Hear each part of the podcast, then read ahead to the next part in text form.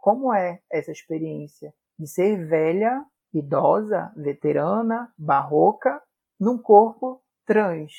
A velhice, ela vai atravessar esses corpos de uma forma às vezes muito abrupta, porque imagina, muitas delas vivenciam as suas existências a partir da prostituição. Então, o corpo ele é um capital, uma forma de, de ter lucro, de ter dinheiro, de ter sustento. E aí esse corpo decadente, entre aspas, né, mas que está tá nesse processo de velhice, de envelhecimento, ele vai ser lido de outra forma. Ele vai ser pensado de outra forma, ele vai ser interpretado de outra forma, ele vai ser negado de outra forma.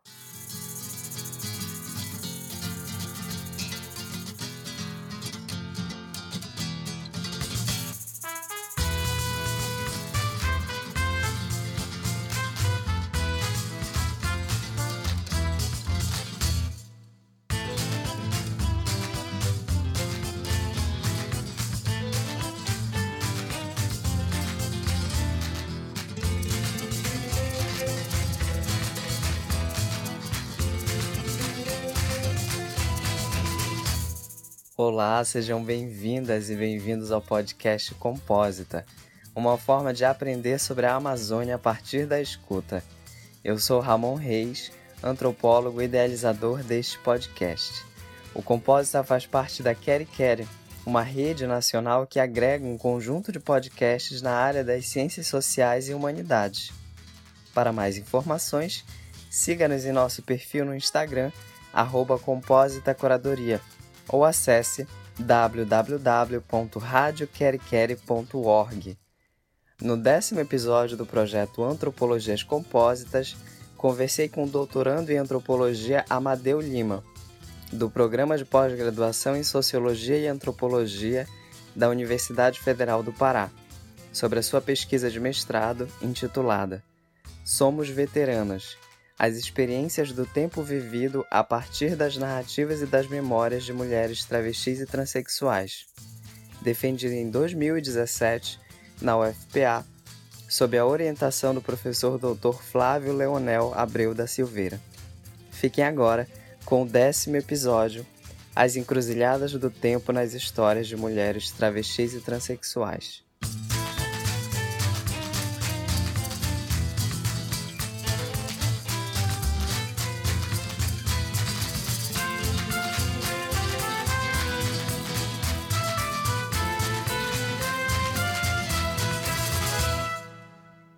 Mim é sempre muito maravilhoso falar das minhas perspectivas de trabalho, das minhas inquietações nas ciências sociais, na antropologia e no que a gente vem trabalhando nesse ramo do gênero, da sexualidade, das travestilidades, da velhice, da antropologia urbana. Espero que seja bem proveitosa essa nossa conversa.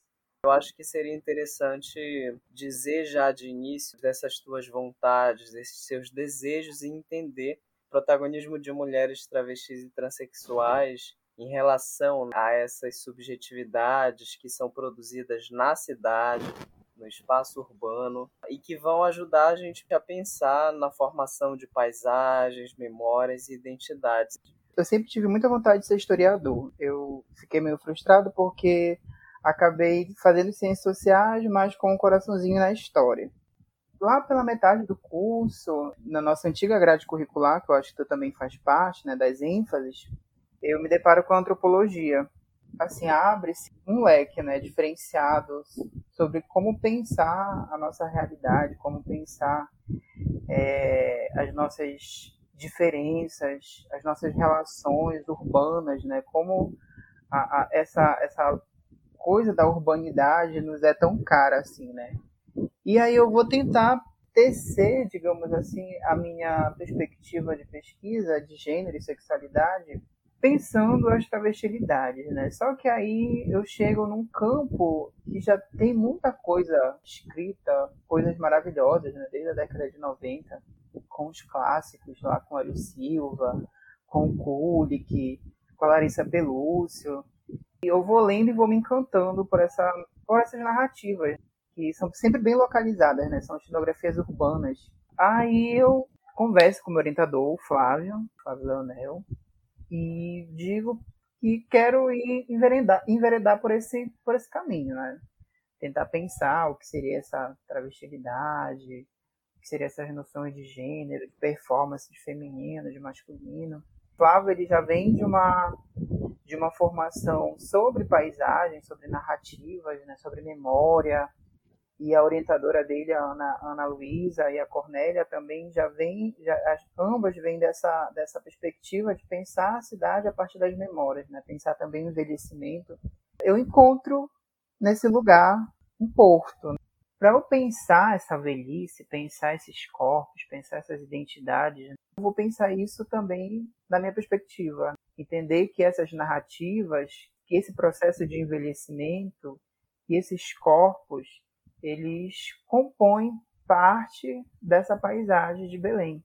Eu vou tentar situar, tentar compreender como essas mulheres envelhecem a partir dessa lógica da cidade.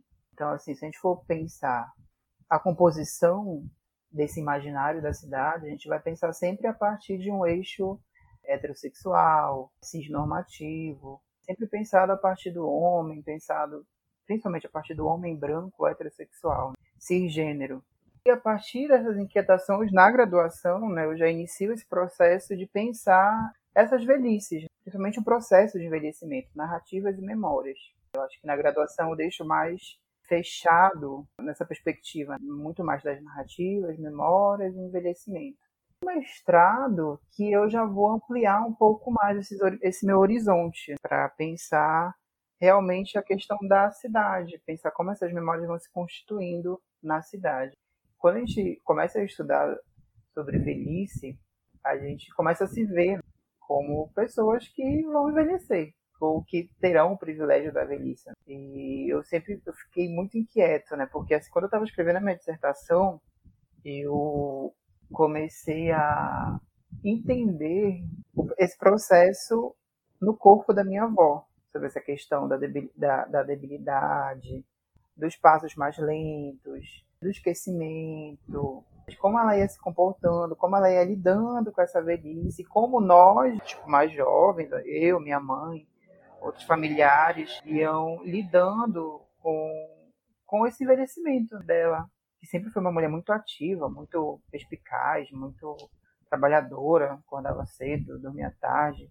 E eu fui criando, digamos assim, esse essa intimidade com a temática, né? E aí isso foi me despertando uma curiosidade maior, inclusive.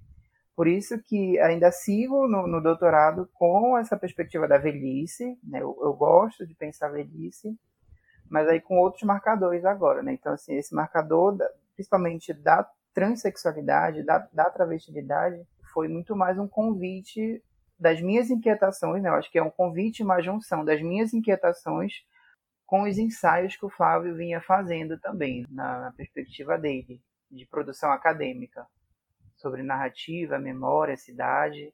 Nesse momento eu atrelo, a gente faz esse casamento que eu acho que deu muito certo, das minhas vontades entre gênero e sexualidade e cidade, memória e narrativa queria que tu comentasse um pouco sobre essa tua essa tua entrada em campo, assim, porque lá pelas tantas do, da tua dissertação, tu abre ela com uma perspectiva mais conceitual, tratando de gênero, de sexualidade, e eu acho que na, iniciando uma segunda parte da, da tua pesquisa, né, a gente começa a entender um pouco da tua entrada em campo, de como que se dá esse processo. Como é que tu consegue é, nesse processo de entrada em campo, negociar alguns acessos, algumas permanências e alguns diálogos, né, que são diretamente atravessados por essas memórias, que são muito interessantes. Então, as próprias trocas, por exemplo, que tu faz lá, ah, levava chocolate, uhum. né? Fazia, fazia, levava caixa de bombom. Sim, era. Sabonete. E no início, e no início tem uma parte lá com a, com a Sashenka, né? Foram cinco interlocutores, uma delas é a Sashenka. Isso. E aí tu vais falar algo para ela e tu toma uma patada. Uhum.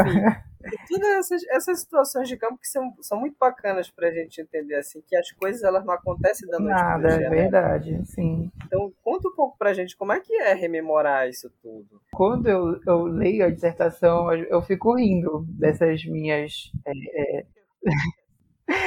eu fico rindo porque é divertido, assim, a gente tem, tem, tinha uns momentos tensos, né, de tensão mesmo, da tensão do, do, do meio, do lugar, só que a gente é, é, chegar no outro, né, chegar na pessoa, chegar nos nossos interlocutores, é tudo como antropólogo sabe, não é fácil, né, chegar assim, ah, fulano, me dá uma entrevista, assim, assim, assim.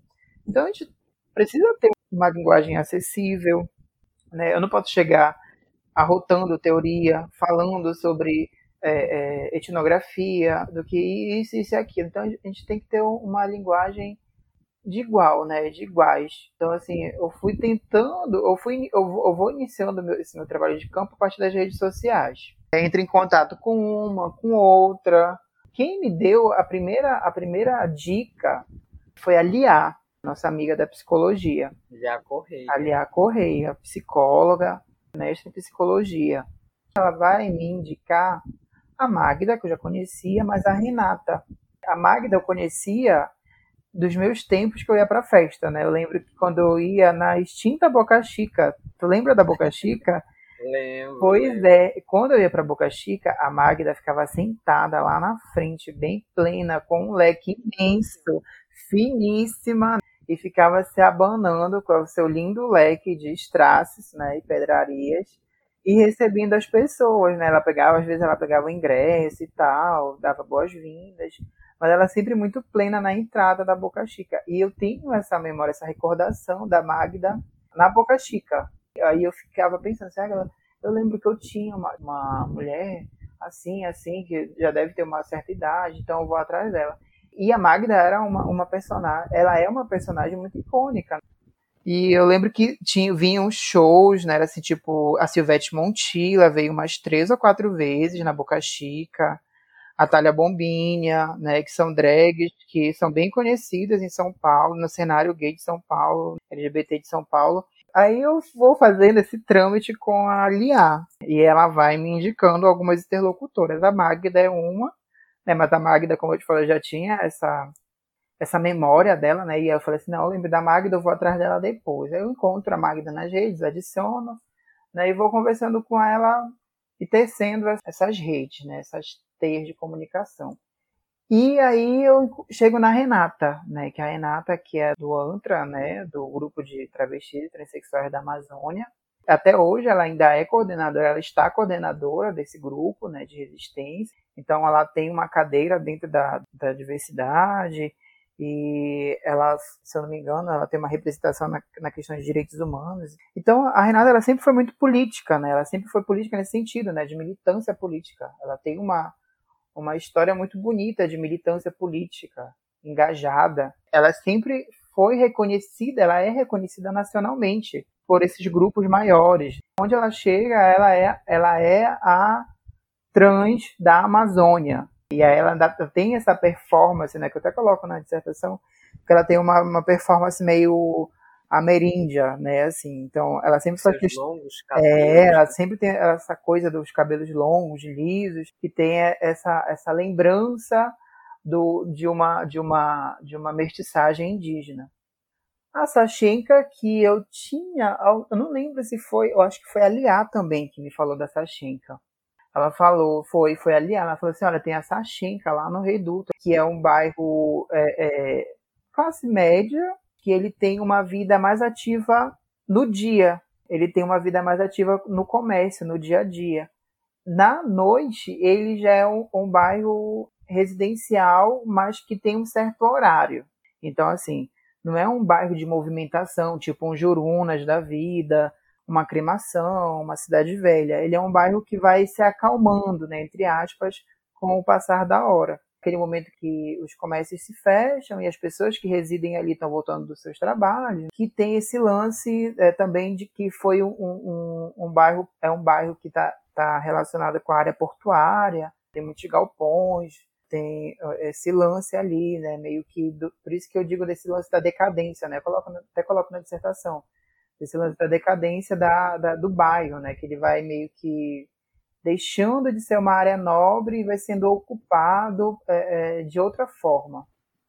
Tem várias marcas né, do tempo no sim, bairro. Sim, sim, exatamente. Tem, tem essas questões dos prédios antigos, né? Que, que tem essa coisa da Belle Époque, muito específica nossa. Tem é, essa zona portuária, que não tem funcionamento, mas que ainda está ali, tem os canais, né? O, canal das almas, que é conhecido, que é, era trafegável há, um tempo, há, há muito tempo atrás, né? Tem é, essas encruzilhadas ali, né? Essas trocas. E a Liá me fala da Sachinka. Ela diz assim: olha, tem a Sachinka também. A Sachinka ela é uma das mais antigas, no Reduto que era conhecida como uma zona de prostituição, trotuar, que é essa, essa prostituição na rua.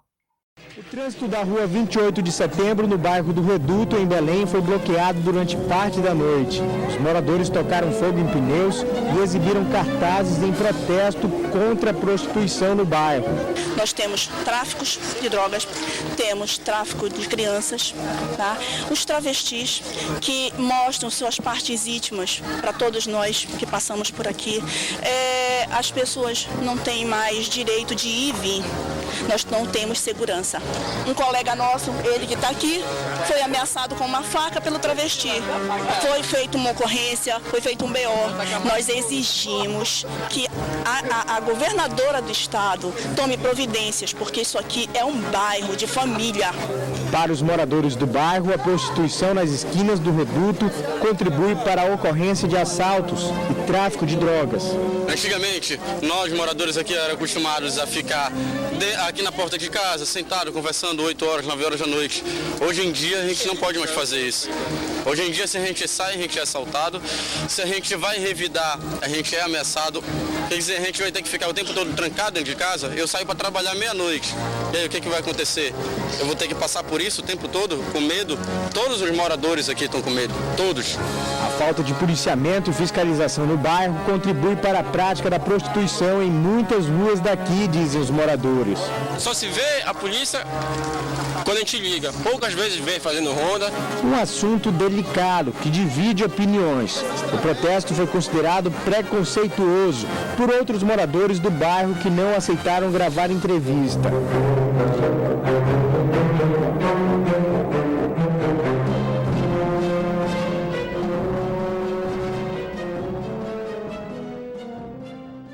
E se a gente for pensar, só para a gente fazer um, um parêntese, essas minas que adentram ao reduto são as minas que saem da Praça da República.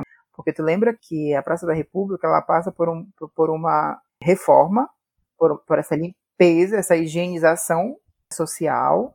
E essas meninas, inclusive, né, tem, tem, eu li umas reportagens, não sei se tu tem acesso a isso, que é tipo moradores que, que tacaram fogo em pneus e fizeram manifestações porque estavam incomodados com a presença delas ali.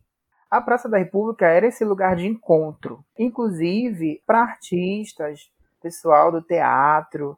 Então, assim, a Praça da República ela é um lugar icônico nesse sentido, desses encontros de artistas, de militantes, dessas mulheres trabalhadoras do sexo, de michês também, inclusive. Então, assim, a disposição da Praça da República nesse tempo, né, coisa de 15 anos atrás, 20 anos atrás, tinha essa disposição, né, a, a, era específico os lugares determinados para mulheres travestis e transexuais que se prostituíam, os michês, o pessoal das artes que fazia seus encontros ali, que, que iam para conversar, para socializar, para beber.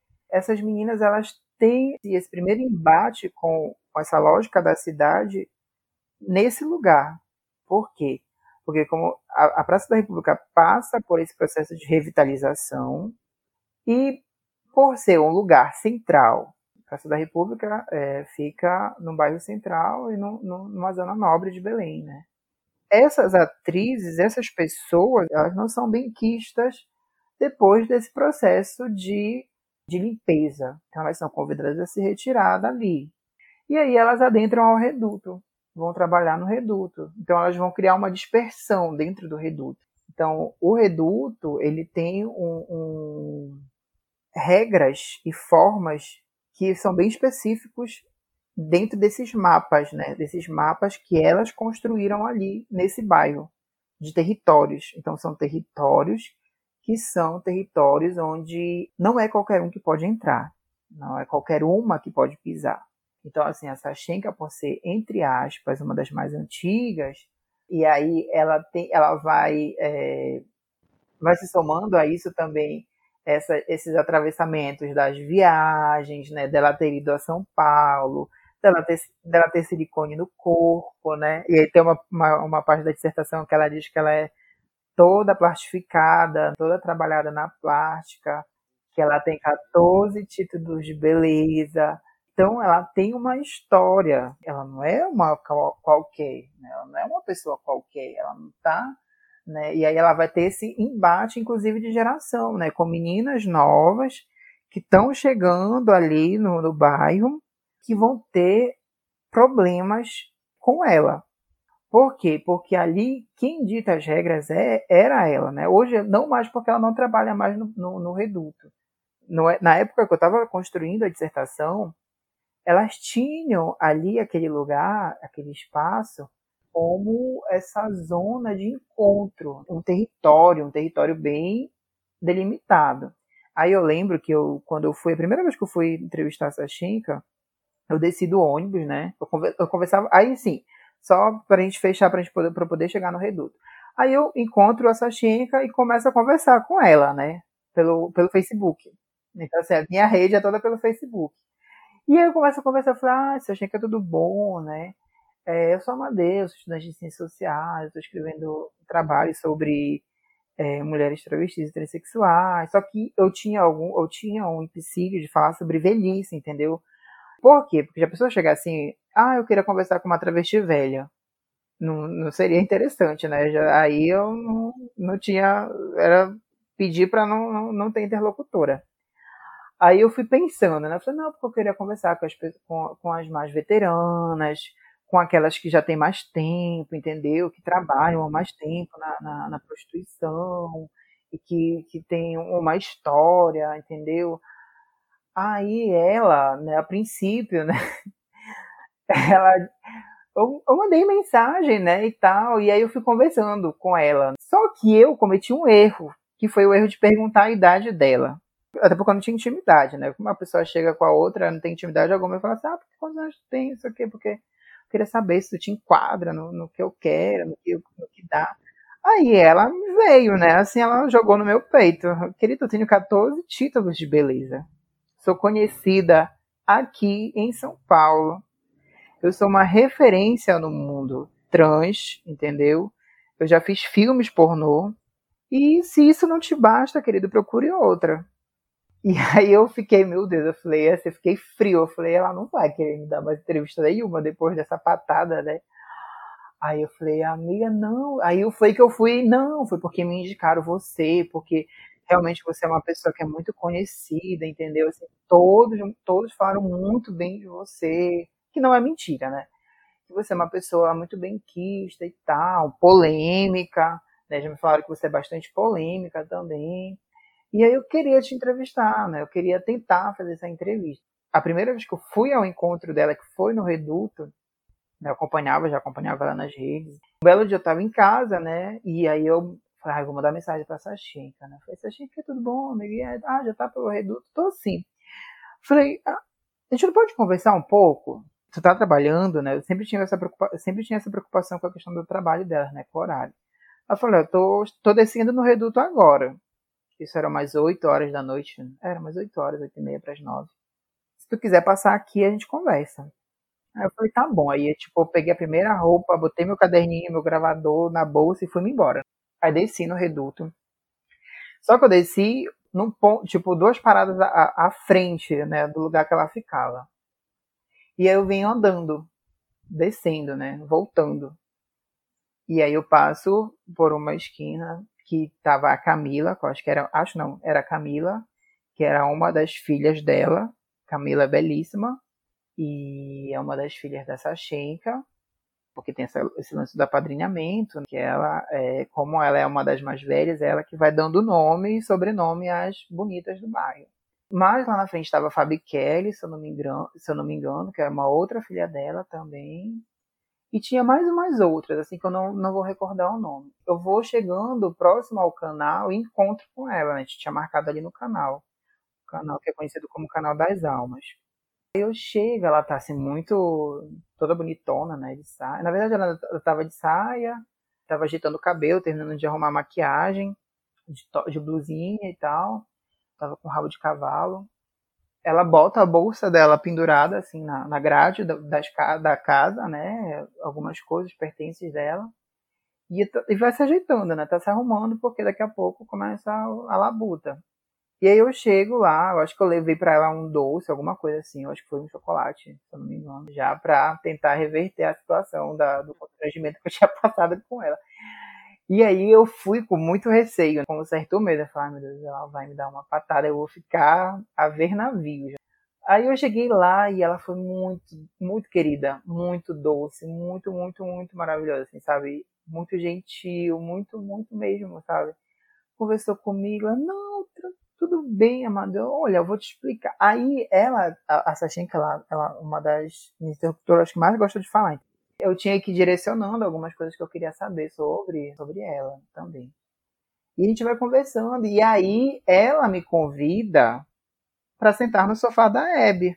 Para quem não sabe, quem está ouvindo a gente não sabe o que, que, o que é o sofá da Hebe, é um batente. O que seria um batente? Era uma calçada, uma calçada que é assim mais alta, né, que ficava na frente de uma loja. E o sofá da Abby, eu lembro que eu morria de rir das postagens dela, né? Que ela toda noite ela recebia alguém no sofá da Abby. Era, era uma entrevista de fato, entendeu? E ela dizia assim: hoje no sofá da Abby recebemos a fulana, que é não sei da onde, não sei das quantas, e blá blá blá.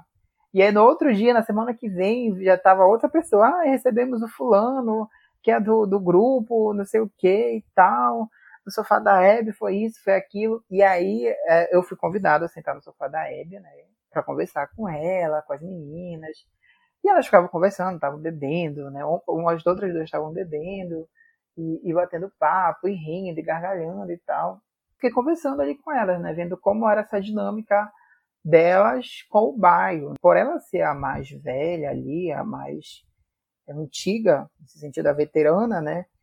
Ela vai criando é, um, um código, é assim, um código de postura, entendeu? Do que, do que é permitido e o que não é permitido ali. Né? Então, assim, ela fala: aqui no meu ponto, ninguém picha a mureta, a parede, ninguém risca nada aqui, porque eu tomo conta, entendeu? Então, assim, ela tinha essa questão do respeito ali com elas.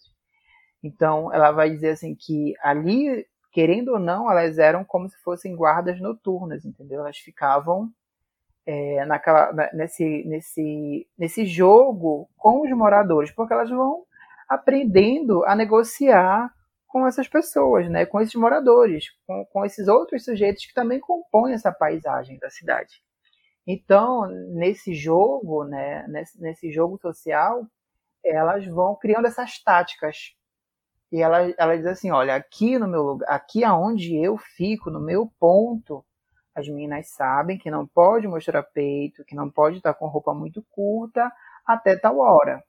Por quê? Porque de tal hora a tal hora as pessoas estão chegando do trabalho, estão passando crianças, não sei o quê. Um, um, um, lance meio moral também, entendeu, amigo? Tem, tem o, o, lance da zona moral ali, né? Entre é, essa moralidade, né? É, é, essa moralidade da família, ortodoxa, cristã, né, tradicional, etc, etc. Então elas vão jogar também com, com, com esse modelo. Então elas vão criar essas táticas. Elas dizem, olha, não pode de tal hora até hora fazer isso. Né? Mas eu, é também uma, uma forma de debochar também delas, não Sim, é? Sim, também tem, tem, Na minha leitura tem um pouco desse deboche, mas a Sashinka, ela tem essa, essa essa zona da moralidade para ela é sempre muito acionada, entendeu? Ela não é uma, uma pessoa que tem esse deboche, assim, eu vou debochar das, dessas práticas de maneira, assim, é, é, deliberada, entendeu? Não é algo deliberado, sabe? mas ela vai criando essa. Porque, querendo ou não, ali como ela, ela vai contando ao longo da dissertação, ela vai criando vínculos com, com os moradores, entendeu? Então, ela é a pessoa que protege a fulana, o filho do fulano, que está chegando da faculdade, que chega às 10 horas, 10 e meia, que vai descer do ônibus, então ninguém vai mexer com o filho do seu fulano que mora bem aqui. Por quê? Porque o seu fulano, ele mora bem aqui, então é, ninguém vai mexer com os moradores daqui, ninguém vai assaltar, ninguém vai tentar fazer nada, porque nós estamos aqui. E elas vão criando essas táticas com esses moradores. Tem alguns momentos que ela diz que ela inclusive é, presenteada em, em, festas de fim de ano. Ah, no Natal eu ganhei um presentinho do, do, do, da moradora X, do morador Y, né? Porque eles têm essa, essa coisa da empatia com a gente e tal.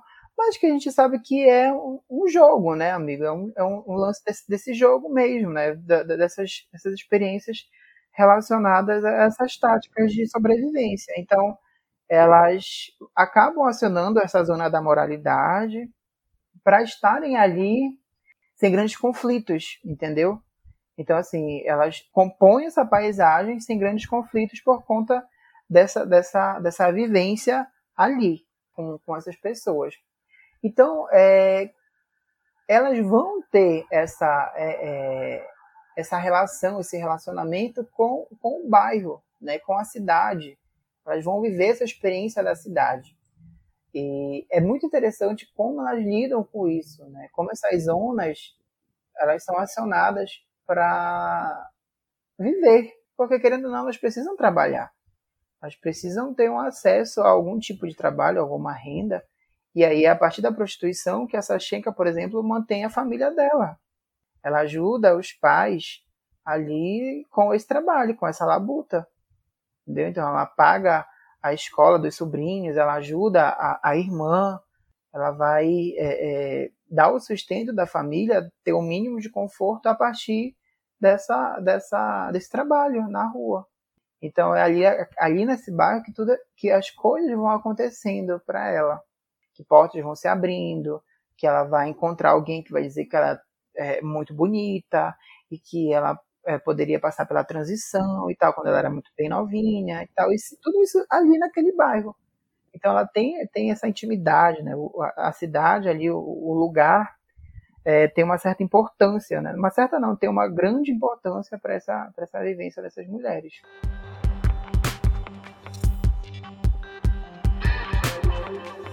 Essa entrada no campo é, sempre vai trazendo esses conflitos, né? Porque, assim, eu tinha é, receio, né, quando eu comecei a escrever, e eu até conversei com o Mário Carvalho sobre o que seria um homem cis, gay, preto, falando sobre mulheres trans. Ficava inquieto, assim, sobre esse lugar, sobre como eu vou escrever, o que eu vou escrever, né? É, quais são as minhas impressões, em que, em que medida as minhas impressões, querendo ou não, que são pensadas dentro de uma cisnormatividade é, vão estar na minha escrita. Então, assim, eu sempre tinha, eu sempre relia as, o meu texto, lia e relia para tentar não acionar essa zona da moralidade, porque era muito é muito complicado, né, para a gente escrever sobre pessoas que já vêm por, já passam por esse processo de marginalização, que não são nem sequer reconhecidas como pessoas, que não são reconhecidas nesse, nesse lugar, né, nas, suas, nas suas existências plenas. Os nossos trabalhos acadêmicos, eles têm um, um, como diz o Flávio, né, ele tem um poder para o bem e para o mal.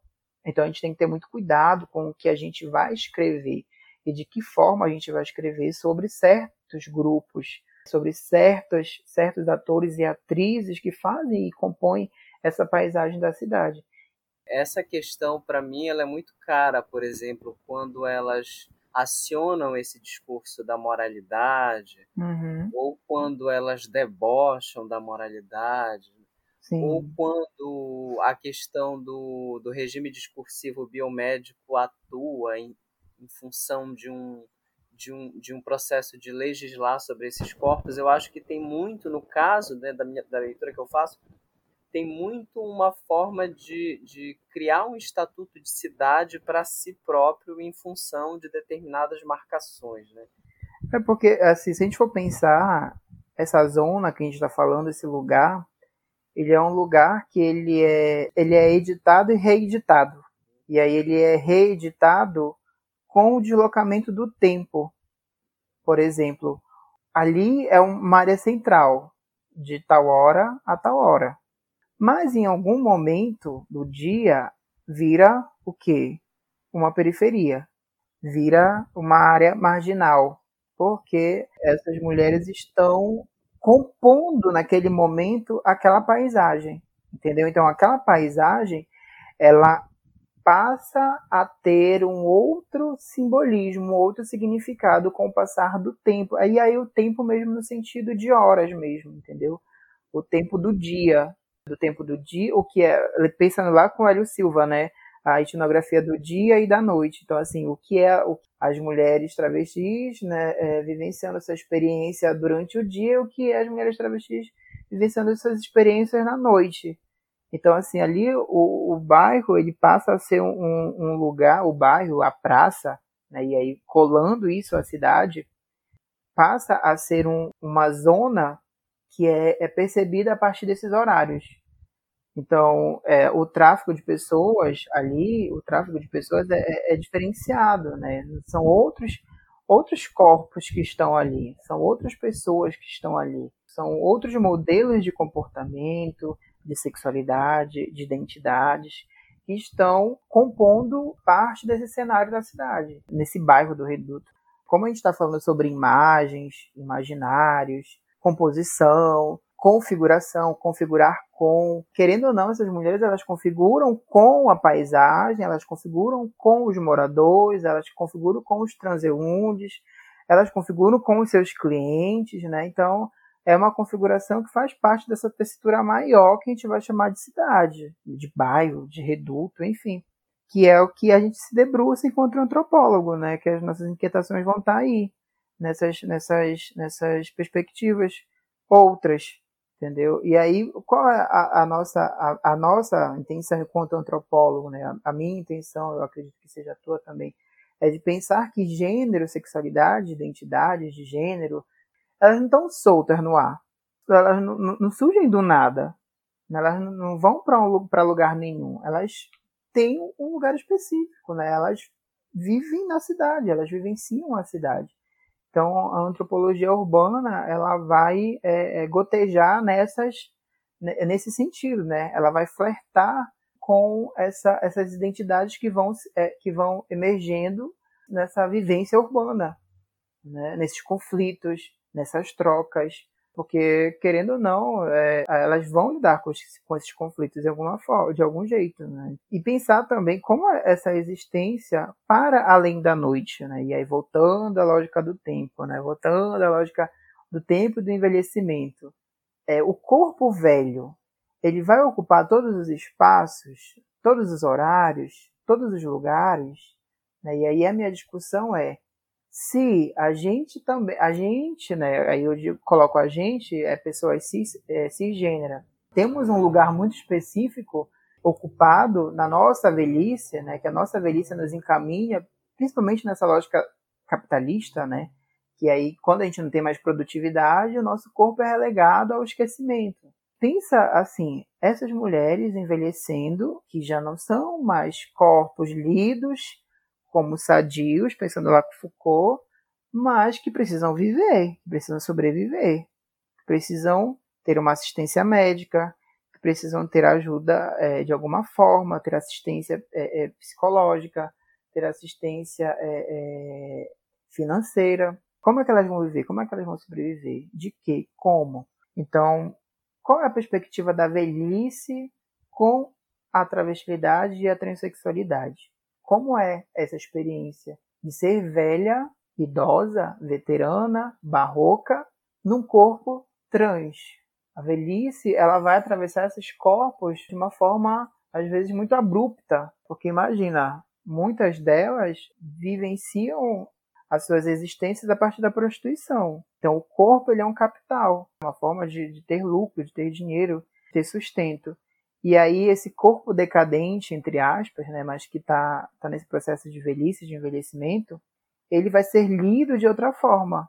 Ele vai ser pensado de outra forma, ele vai ser interpretado de outra forma, ele vai ser negado de outra forma.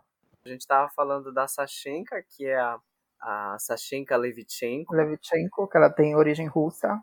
É. E falaste um pouco da Renata Taylor uhum, também. Da Magda. É uma, uma ativista, né? Uhum. É, a Magda Strass, que vem das artes aí, do teatro, do teatro, isso.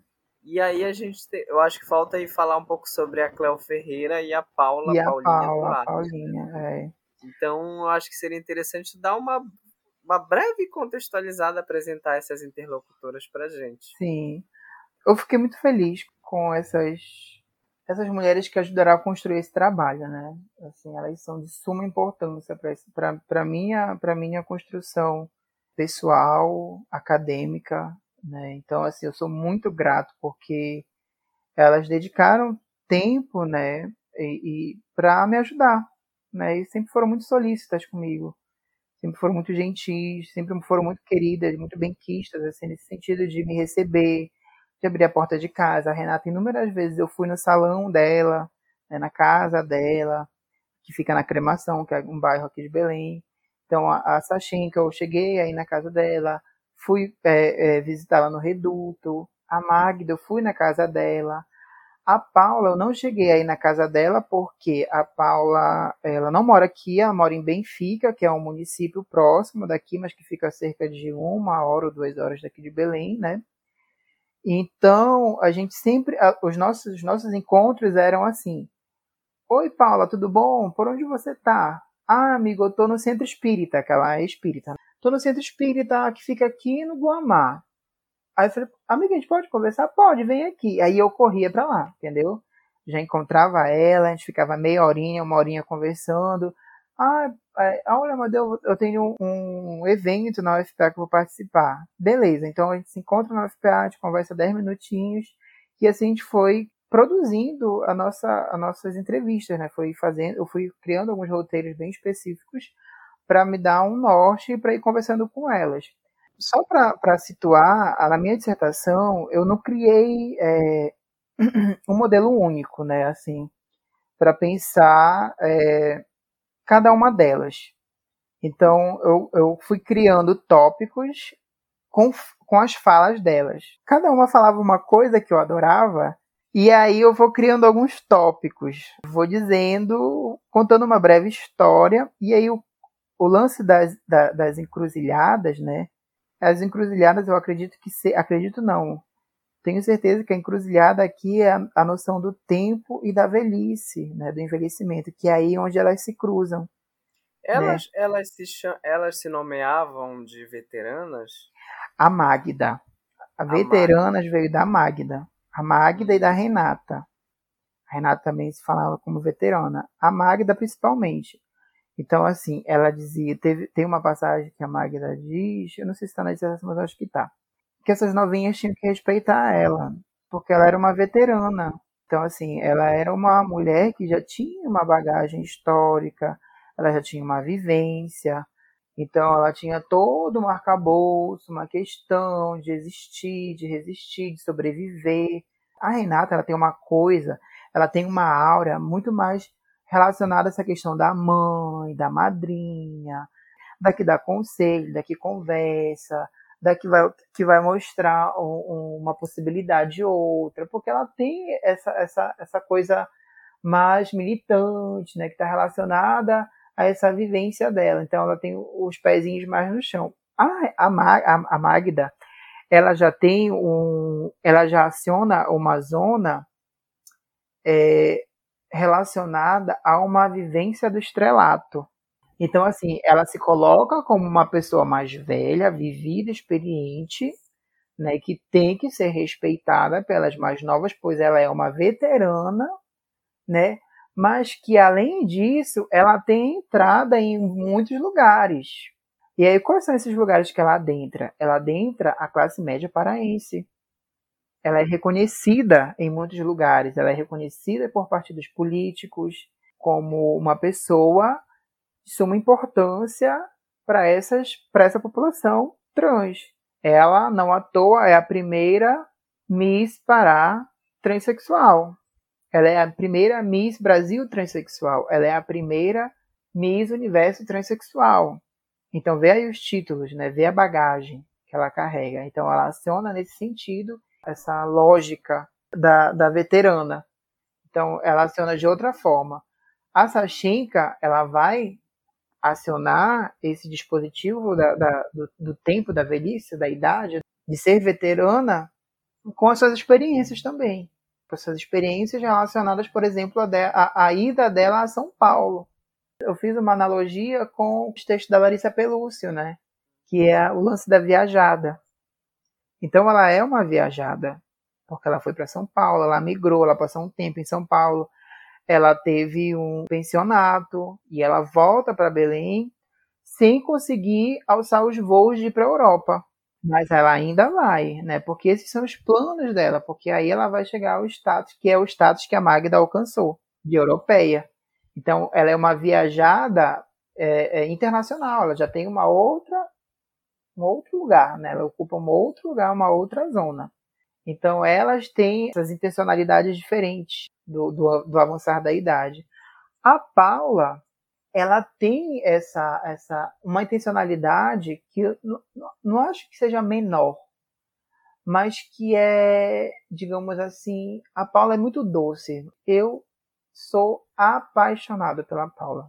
Ela é uma pessoa, uma criatura assim iluminadíssima, muito querida, sempre foi muito gentil e ela foi a única que foi na minha defesa, tu acredita? Eu convidei todas, né? Claro, to, assim, a questão de convidar por uma questão de praxe, né? E de ter esse retorno, né? Com elas. Eu falei, olha, amigas, mandei para cada uma delas, né? Mensagem dizendo o dia da defesa, o horário, onde seria. A Sachinka disse que ia, mas não conseguiu ir, enfim. E aí também essa lógica da academia, né? Dos horários, dos tempos, né? Dos momentos que é, nem sempre coincide com os horários das pessoas. Então a minha defesa foi, eu acho que foi duas horas da tarde, um horário meio incrédulo para as pessoas, né? Então nem todo mundo poderia estar lá. E aí, assim, coisa de 10 minutos ou 15 minutos antes de acontecer a minha defesa, a Paula chega no, no laboratório de antropologia.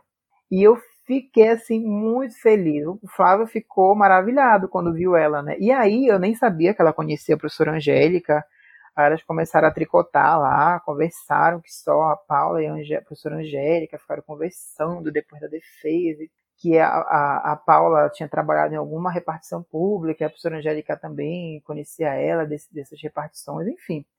E ela tem essa, esse, ela aciona essa, essa coisa da veterana como essa a mulher que superou muita coisa, entendeu? Que superou a tentativa de assassinato do pai, que superou um AVC, que superou a depressão, que superou é, as violências é, familiares, que superou, inclusive, o abandono da família. No entanto, a Paula, ela mora sozinha num sítio em Benfica. A Paula, é, salvo engano, foi uma das que, que se afirmou enquanto travesti bem mais bem depois, não foi? Foi. Ela foi uma das que fez a passou pelo processo de transição, é, tipo depois dos 40 e tantos anos, que ela sempre ela sempre teve esse incômodo com a aparência dela, né? E aí ela resolve sair de casa e diz assim: "Não, chega, vou viver minha vida e vou me construir enquanto pessoa, né, nesse devir trans". E ela sempre se via como uma mulher travesti, né? E aí ela falou assim: não, vou criar a minha identidade de Paula. E aí ela começa a fazer esse processo de transição, de deixar o cabelo crescer, de usar roupas femi ditas femininas, né, lidas como femininas. Ela é uma das ela é uma das que não tem, por exemplo, a Paula não tem inter é, intervenção cirúrgica nenhuma e nem hormonização. Por quê? Porque como ela, ela fez, ela começou a fazer a transição já com uma idade, uma certa idade, uma idade já avançada, e ela tinha problemas cardíacos, ela já tinha, ela já tinha se reabilitado de um AVC. Então, quando ela começou a, a fazer esse processo de transição e ela foi ao médico, né? O médico disse que é, os hormônios poderiam, de certa forma, fazer algum tipo de mal a ela.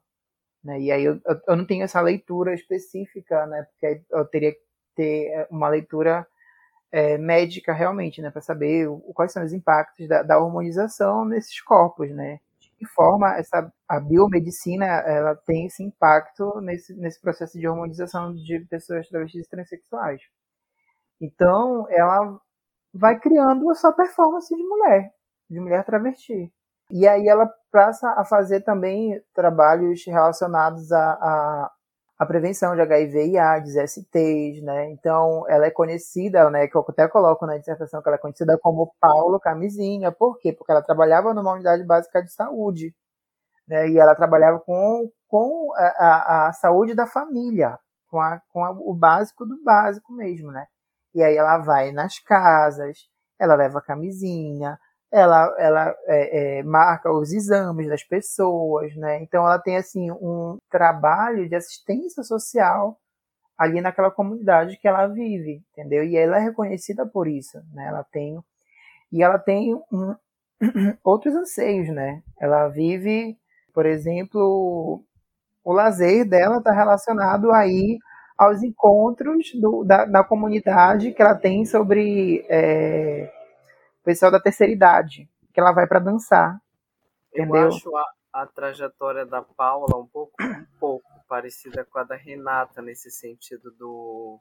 Porque a Renata tem a coisa do voluntariado também. Sim, né? sim, sim. A Renata ela se dedica ao trabalho lá no, no abrigo, no abrigo que fica ali no Guamá, que agora não me recordo o nome. E ela, na verdade, ela sempre, ela, ela é também da vertente espírita, né, do kardecismo. E ela, nesse processo de encontro, de reencontro e tal, ela começa a pensar a partir dessa, dessa lógica da caridade, de fazer a caridade, né, de trabalhos voluntários. E ela vai lá nesse abrigo e se coloca como, como voluntária para cortar cabelo dos idosos. Então, assim, toda segunda-feira ela batia o ponto lá no abrigo, né? E ela ia, cortava o cabelo dos velhinhos, das velhinhas. Então, assim, ela já tinha esse lance dessa intimidade com, com essa perspectiva da velhice. Ela já tinha um, um, um entrelaçamento com o viver da velhice, com o olhar sobre a velhice. E eu fui com ela umas duas vezes lá no abrigo para acompanhar mesmo ela, para ver como que era, perceber como ela era tratada. E ela é muito bem quista pelos funcionários, pelas assistentes sociais, pelos enfermeiros, pelos pacientes, pelas pessoas que vivem ali no abrigo, né? Então, assim, quando a Renata chega, já, elas fazem uma festa, elas conversam, né? E, e, e fala, oi, Renata, e não sei o quê, e beija, e abraça. Né? E um dia eu estava vendo que a Renata compartilhou no Face que ela estava morrendo de saudade, né? Então, por conta da pandemia, ela não está podendo fazer esse tipo de trabalho, né? Podendo ir lá fazer o que ela fazia toda segunda-feira. E aí é, ela tem essa, essa, essa aproximação com essa coisa da, do voluntariado, principalmente relacionado a a caridade, né? A caridade, principalmente, é, apontando justamente para as pessoas mais velhas. E aí ela tem essa, esse trabalho muito bonito, muito bonito mesmo, o trabalho que a Renata desenvolve. A Cleo, a Cleo é uma querida, assim, ela me, me, sempre foi muito receptiva, né? Então, os nossos encontros foram lá pelo IFCH, na, na UFPA mesmo. E aí eu fui conversar com a Cleo, né? Eu já tinha encontrado com ela pelos corredores, sempre cumprimentei a Cleo pelos corredores do IFCH quando eu comecei a, a fazer, a, a, escrever, né? Eu falei para ela, falei, ah, Cláudia, eu queria conversar contigo qualquer dia desse, se puder me receber. Vou ficar muito grato. Se tirar uma horinha pra gente gravar e conversar sobre a tua experiência, né, enquanto mulher transexual, né, uma mulher acadêmica que é uma funcionária pública de carreira, né? E eu queria saber um pouquinho da tua experiência enquanto mulher, né, aqui nessa universidade. E ela foi muito solícita, muito mesmo, né? Falou assim, não, Madeu, pode vir. Então, a gente marcou um dia E aí eu fui, né? Entre um intervalo de uma aula e outra, eu fui encontrar com ela para a gente conversar. E a Cleo, ela foi contemporânea da Magda, ela participou de concursos de beleza, entendeu? Ela fez shows, ela participou de shows como drag, como travesti. Ela vai contando, né? Ela vai rememorando, né? E aí quando eu vou para o segundo encontro com ela, eu vou tentando tangenciar essas outras memórias além da burocracia da universidade. Que ela tem muito orgulho da trajetória acadêmica dela, de ter estudado, de ter se formado, de ter ingressado numa universidade pública, de ser funcionária pública, de estar tantos anos como funcionária pública, né, de ser respeitada, de ser reconhecida dentro da UFPA. E, e, e, tantos anos né, que se passaram, e ela, assim como uma funcionária exemplar.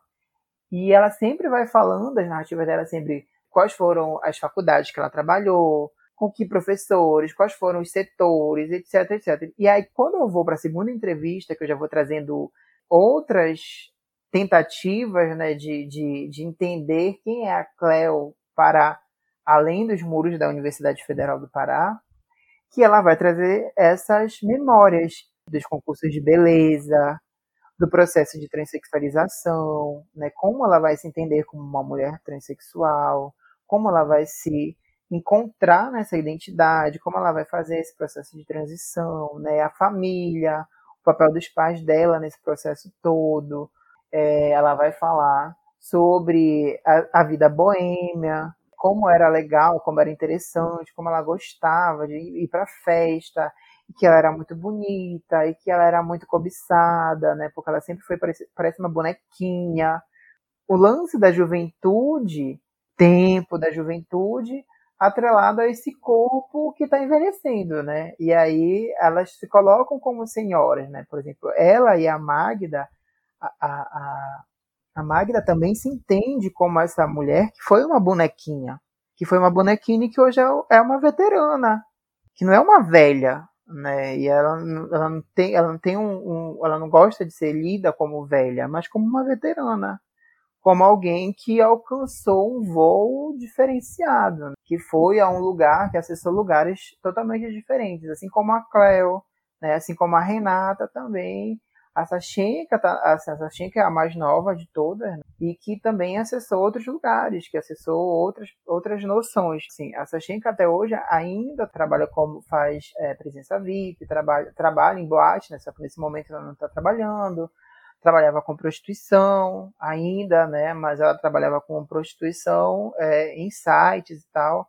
Então ela sai da rua e aí percebe esse processo de mudança que ela sai do trotuar e vai para a prostituição virtual.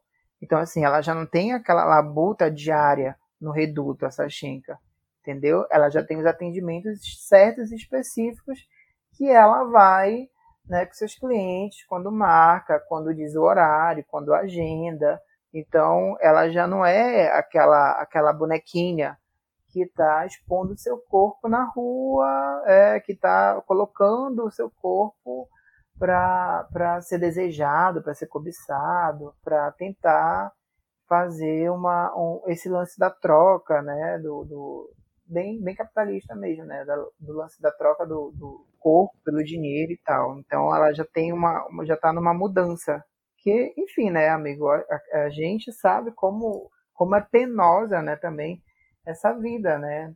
Passar dias e no, é, noites e noites acordada até altas horas da noite e muitas vezes não ter um cliente, né? Então, assim, ela já não é tão nova para estar tá nessa, nessa labuta diária. Então, ela acaba procurando outras formas de, de, de viver, porque, querendo ou não, é um corpo que está envelhecendo e que também precisa de, uma, de novas perspectivas.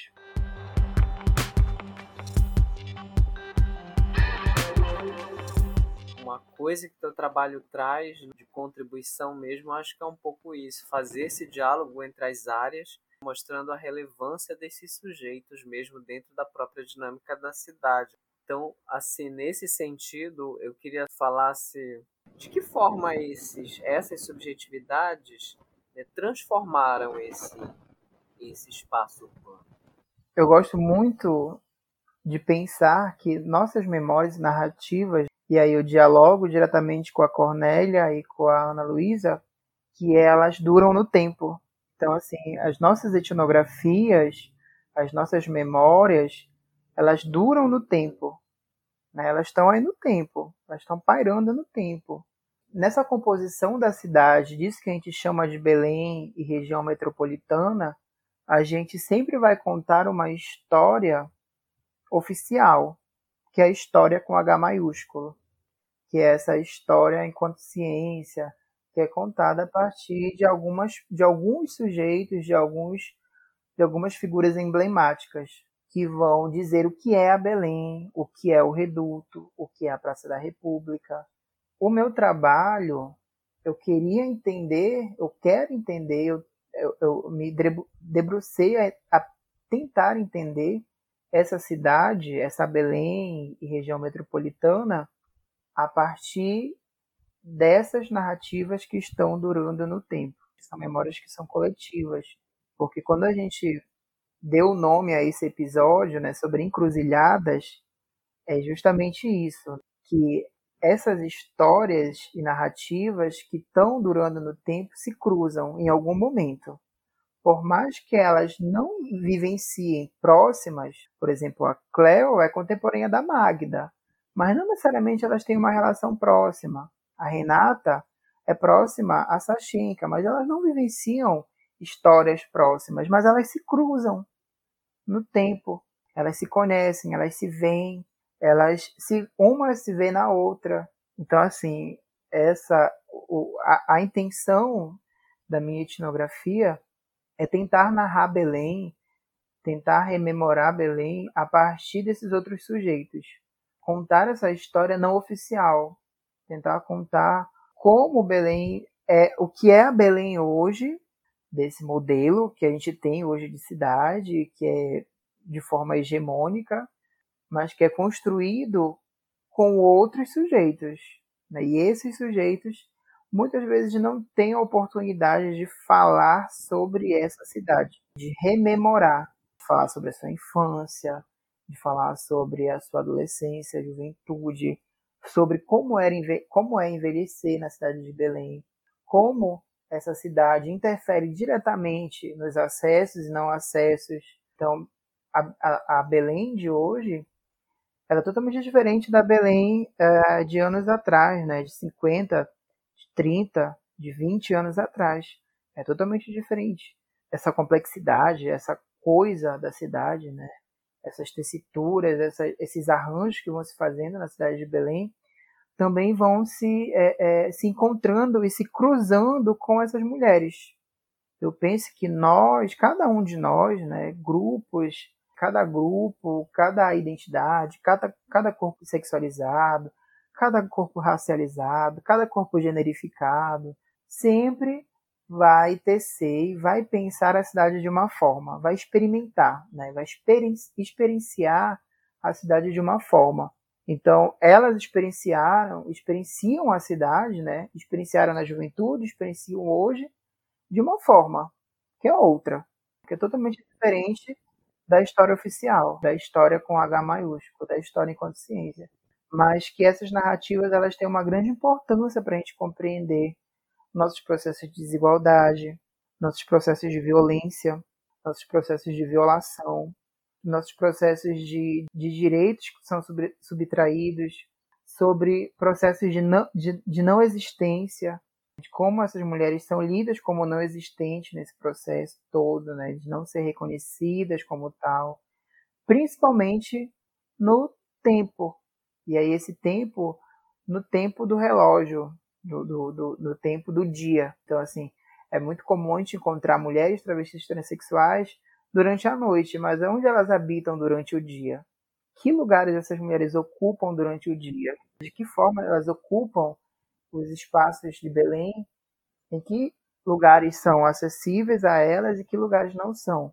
De que forma Belém e região metropolitana lida com esses corpos? Quais são as políticas que são voltadas para essas mulheres nesse sentido, né? De tentar entender esses corpos, de tentar lidar com essas subjetividades.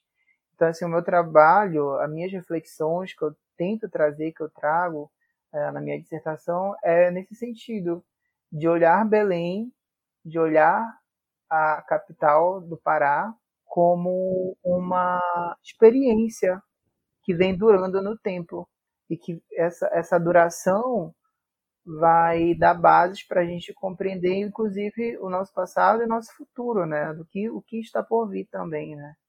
O que a gente pode esperar de uma cidade que ainda é lida, entendida, interpretada a partir de uma normatividade cisgênera. Então, assim, Belém precisa ainda compreender esses outros corpos, esses outros essas outras possibilidades de existência. Eu acho que, acredito que seja nesse sentido que a minha reflexão fique, né, nesse sentido, de entender a, a esses outros corpos, inclusive esses corpos com o passar do tempo na cidade.